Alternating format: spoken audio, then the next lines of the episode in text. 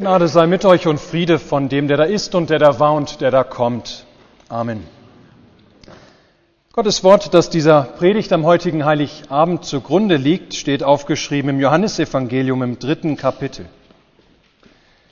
Also hat Gott die Welt geliebt, dass er seinen eingeborenen Sohn gab, auf dass alle, die an ihn glauben, nicht verloren werden, sondern das ewige Leben haben. Denn Gott hat seinen Sohn nicht in die Welt gesandt, dass er die Welt richte, sondern dass die Welt durch ihn gerettet werde. Wer an ihn glaubt, der wird nicht gerichtet. Wer aber nicht glaubt, der ist schon gerichtet, denn er hat nicht geglaubt an den Namen des eingeborenen Sohnes Gottes. Das ist aber das Gericht, dass das Licht in die Welt gekommen ist, und die Menschen liebten die Finsternis mehr als das Licht, denn ihre Werke waren böse. Amen. Liebe Kinder, könnt ihr mir sagen, was das ist? Ja? Eine Nuss, genau. Kannst du noch genauer sagen, was für eine Sorte Nuss? Nicht so wichtig, vielleicht ganz interessant. Eine Walnuss, sehr schön, eine Walnuss. In Deutschland gehört die Nuss genauso wie der Tannenbaum, auch wie Geschenke, ähm, der Stern, eine Krippe, die Kerzen. Das gehört zu Weihnachten fest dazu. Ja, traditionell haben wir hierzulande bunte Weihnachtsteller, auf denen auch immer Nüsse unter manch anderen Leckereien zu finden sind. Eine Nuss also und speziell eine Walnuss. Nun ist es, oder ist das Besondere an einer Nuss, dass man sie anders als vielleicht eine ähnlich große Weintraube, dass man so eine Nuss nicht einfach in den Mund stecken kann, um sie zu genießen. Nein, man muss sie vielmehr erst aufknacken damit man an ihren guten, an ihren nahrhaften, an den leckeren Kern kommen kann. Und was das mit Weihnachten und mit Heiligabend zu tun hat, das wollen wir nun hören. Die Nuss kann uns ein wunderbares Bild für Weihnachten sein. Zum Beispiel als ein Bild für die Krippe und für den Stall von Bethlehem. In einer hölzernen, in einer scheinbar wertlosen Schale der Nuss liegt ein guter und ein nahrhafter Kern. So wie in der Weihnachtsgeschichte, wie wir sie eben als Evangelium hörten und wie die Konfirmanden sie auch uns nochmal nacherzählt haben. Ja, so wie in der Weihnachtsgeschichte auch Jesus in einem unscheinbaren Stall zur Welt kommt, in einer ganz einfachen Krippe gebettet wird. Von außen gesehen, so wie wenn man diese Nuss von außen betrachtet, von außen gesehen hat das, was in Bethlehem geschieht, in, dem, in der heiligen Nacht, hat das keinen besonderen Wert. Ja, von außen gesehen kann man nicht einmal erahnen, was für ein unfassbarer Schatz da doch eigentlich ist in dieser Krippe. Nur wenige Eingeweihte wissen es. Freilich ist es so, dass wir, wenn wir so eine hölzerne, eine unansehnliche Nuss vor uns haben, dass wir oft statt an den Kern zu kommen, wir uns die Nuss lieber von außen schön schmücken, dass sie irgendwie hübscher aussieht. So zum Beispiel auch die Weihnachtsnuss. Wir verpacken sie vielleicht in glänzendes Goldpapier und dann sieht sie so aus. Doch schon viel hübscher, nicht wahr? Diese Nuss. Der Legende nach haben die roten Christbaumkugeln die traditionellen Äpfel an den Weihnachtsbäumen ersetzt und die goldenen Kugeln tatsächlich die Nüsse, mit denen man auch damals ursprünglich den Baum geschmückt hat. So vergoldet, so glatt erinnert nichts mehr an das gewöhnliche Braun, Braun der Nuss vorher. Es erinnert auch nichts mehr an diese ungehobelte Schale der Nuss. Ja, so glänzt die Weihnachtsnuss viel mehr. Wie so vieles andere auch in dieser Zeit glänzt. Bunte Lichter überall. Viel Essen, viel Trinken, viele Geschenke, viel Fröhlichkeit, viel Heiterkeit, viel Freundlichkeit, viel Glück, viele strahlende Kinderaugen. Aber es glänzt mit so einer Kugel eben nur die Verpackung, das Äußere. Indem ich eine Nuss nur in ein glänzendes Goldpapier verpacke, sie mir schön schmücke, habe ich noch nicht allzu viel gewonnen. Denn es ist nur die Verpackung, die glänzt. Und es kann sehr wohl sein, dass diese Verpackung überhaupt nicht das hält, was sie verspricht. Ja, ihr Lieben, wie oft hält unser geschmücktes Weihnachten nicht das, was wir uns davon versprochen haben?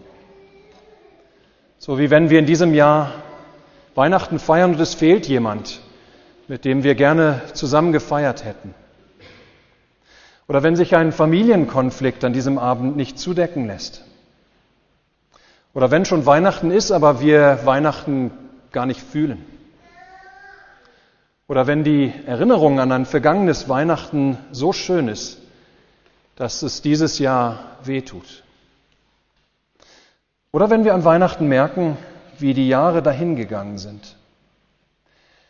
Ja, wie oft hält unser geschmücktes Weihnachten mit all seinen Geschenken, mit all den Lichtern, mit all dem Glanz, den Klängen, dem Essen und Trinken, wie oft hält unser geschmücktes Weihnachten nicht das, was wir uns davon versprechen? Und deshalb ist es nötig, dass wir die Weihnachtsnuss nicht einfach von außen uns schön schmücken, in der Hoffnung, dass sie dann ihren Zweck erfüllt. Nein, vielmehr bringt es uns, wenn wir zu dem Kern der Nuss durchdringen. Denn der Kern allein ist wertvoll und nahrhaft. Anders gesagt, anstatt zu versuchen, uns Weihnachten schön zu schmücken, Lasst uns zu dem Kern von Weihnachten durchdringen. Er allein hält, was er verspricht. Er allein lässt es erst richtig Weihnachten werden. Also hat Gott die Welt geliebt, dass es einen eingeborenen Sohn gab, auf das alle, die an ihn glauben, nicht verloren werden, sondern das ewige Leben haben. So lauten die bekannten Worte zu Beginn unseres Predigtextes. Es ist der weltweit wohl bekannteste Vers der Bibel. Johannes 3, Vers 16. Aber ebenso lautet auch der Kern von Weihnachten. Ja, in der Tat, dieses Bibelwort, Johannes 3, Vers 16, wird auch als das Evangelium in Nutze, zu Deutsch das Evangelium in der Nuss, bezeichnet. Denn in diesem einen Vers ist, wenn man so will, das ganze Evangelium aufs kürzeste zusammengebracht, auf den Kern gebracht.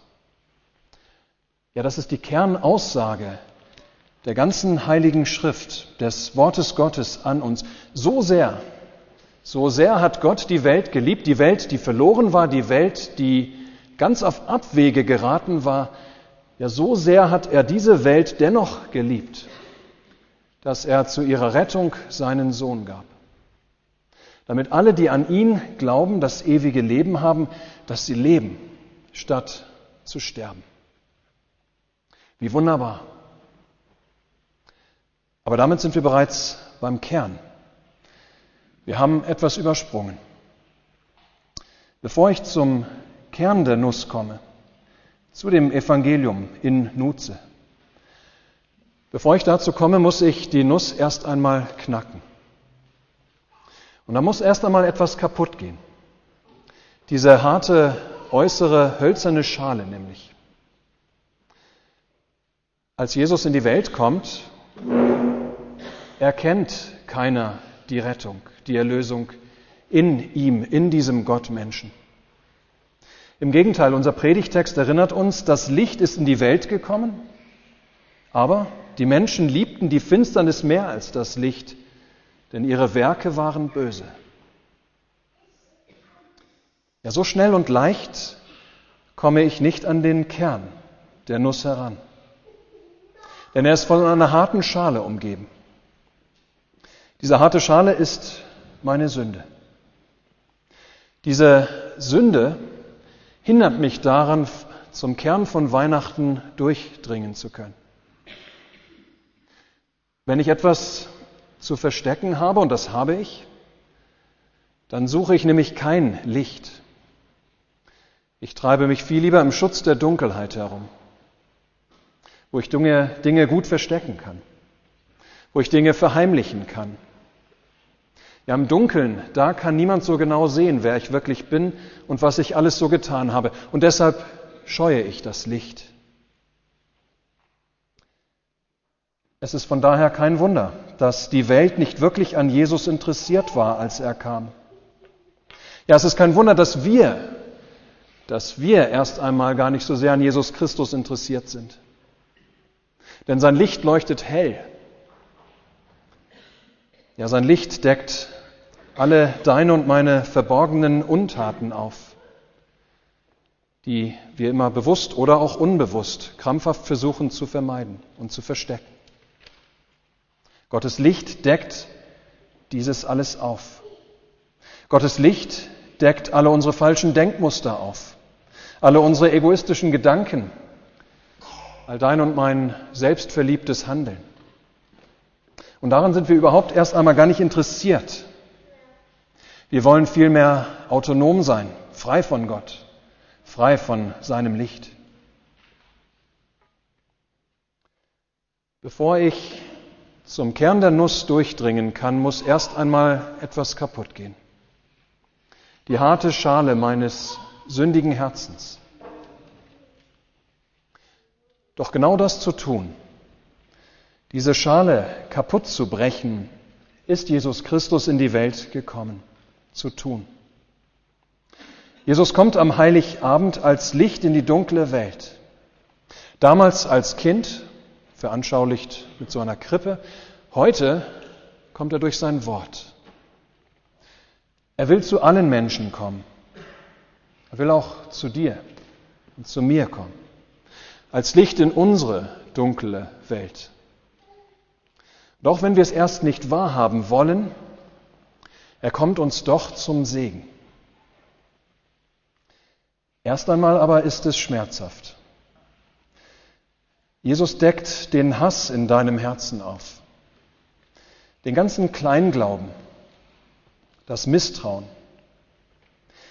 Er kennt deinen Geiz, den du so gut vor anderen verstecken kannst. Ihm entgeht nicht die ganze Verbitterung in dir, die Gleichgültigkeit gegenüber Gott und deinen Mitmenschen. Er kennt die unzähligen, ungeschlichteten Streitigkeiten deines Lebens. Ja, er deckt das o so verkehrte, das falsche, das in sich selbst verliebte, stolze Herz auf, das in deiner Brust schlägt. Ja, und das ist erst einmal ganz schön schmerzhaft.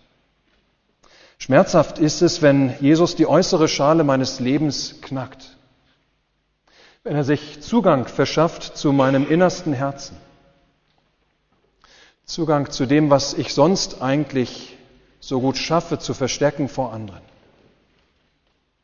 Ja, das ist zutiefst demütigend auch, wenn Jesus alles aufdeckt, wenn Jesus hinter den Schmuck meines Lebens blickt wenn er hinter die Lichter sieht, hinter den Schein.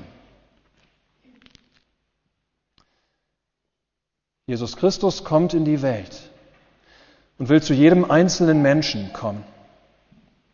Das lässt mich tatsächlich erst einmal erschrecken. Das ist aber das Gericht, heißt es bei Johannes, dass das Licht in die Welt gekommen ist. Ja, Jesus Christus kommt wie ein Licht in die Dunkelheiten dieser Welt zu scheinen und in die Herzen der Menschen in dieser Dunkelheit und deckt alles auf, was dort im Dunkeln ist, ganz unverblümt. Und das tut weh, ihr Lieben. Es schmerzt, die eigenen Grenzen und die eigenen Unzulänglichkeiten aufgezeigt zu bekommen. Es beschämt. Aber wenn ich die Weihnachtsbotschaft an mich heranlasse, wenn ich mich dafür öffne, dass Christus auch mir geboren ist, dass er auch für mich in die Welt gekommen ist, dann entdecke ich noch viel, viel mehr. Dieser Vers aus Johannes 3, der 16. Vers, also hat Gott die Welt geliebt, den kennen wir alle. Gewiss kennen wir ihn alle auch auswendig. Aber kennen wir eigentlich auch den nächsten, den Folgevers auswendig? Wir tun gut daran, wenn wir auch diesen Vers auswendig lernten, denn er gehört ebenso zu dem Kern der Weihnachtsbotschaft, zum Evangelium in der Nuss. Denn Gott hat seinen Sohn nicht in die Welt gesandt, dass er die Welt richte, sondern dass die Welt durch ihn gerettet werde. Ja, ihr Lieben, Jesus Christus kommt zu den Menschen mit all den Dunkelheiten in ihrem Leben und deckt sie auf, ja, das muss sein. Aber er kommt nicht, um zu richten, sondern um aufzurichten. Gott kommt in Jesus nicht zu mir, damit er eine Liste aufstellen kann von all den Dingen, die in meinem Leben irgendwie kaputt sind, damit ich wenig später einen saftigen Strafzettel dafür bekomme. Nein, Gott kommt in Jesus zu mir, um selbst alle Mängel zu beheben, um die Sünde und die Sündenschuld wegzunehmen. Gott hat seinen Sohn nicht in die Welt gesandt, dass er die Welt richte, sondern dass die Welt durch ihn gerettet werde. Ihr Lieben, wenn mir das erstmal einmal wieder aufgegangen ist, dann kann es wirklich Weihnachten werden bei mir, bei uns dann ist die Weihnachtsnuss geknackt. Jesus kommt, um zu retten. Er kommt und um, oder er kommt, um dich und mich von unseren Sünden zu erlösen, um uns von ihnen frei zu machen, die uns immer so sehr knechten. Er kommt nicht, um uns schlecht fühlen zu lassen über unsere Schuld und die Sünde in unserem Leben und deren Folgen sondern um uns von dieser Sünde zu befreien, dass sie nicht mehr gegen uns zählt, dass sie uns nicht mehr bindet. Ja, dafür wird Jesus als Mensch geboren, sein Erlösungswerk zu vollbringen, unsere Rettung. Wenn mir das erst einmal wieder aufgegangen ist, dann kann es wirklich Weihnachten werden bei mir. Gott kommt in Jesus Christus zu mir, nicht um mich zu richten, sondern um mich aufzurichten von meiner Schuld und all meinen Gebrechlichkeiten. Er schenkt mir die Vergebung meiner Sünden durch sein Leben, später sein Kreuz und Auferstehen.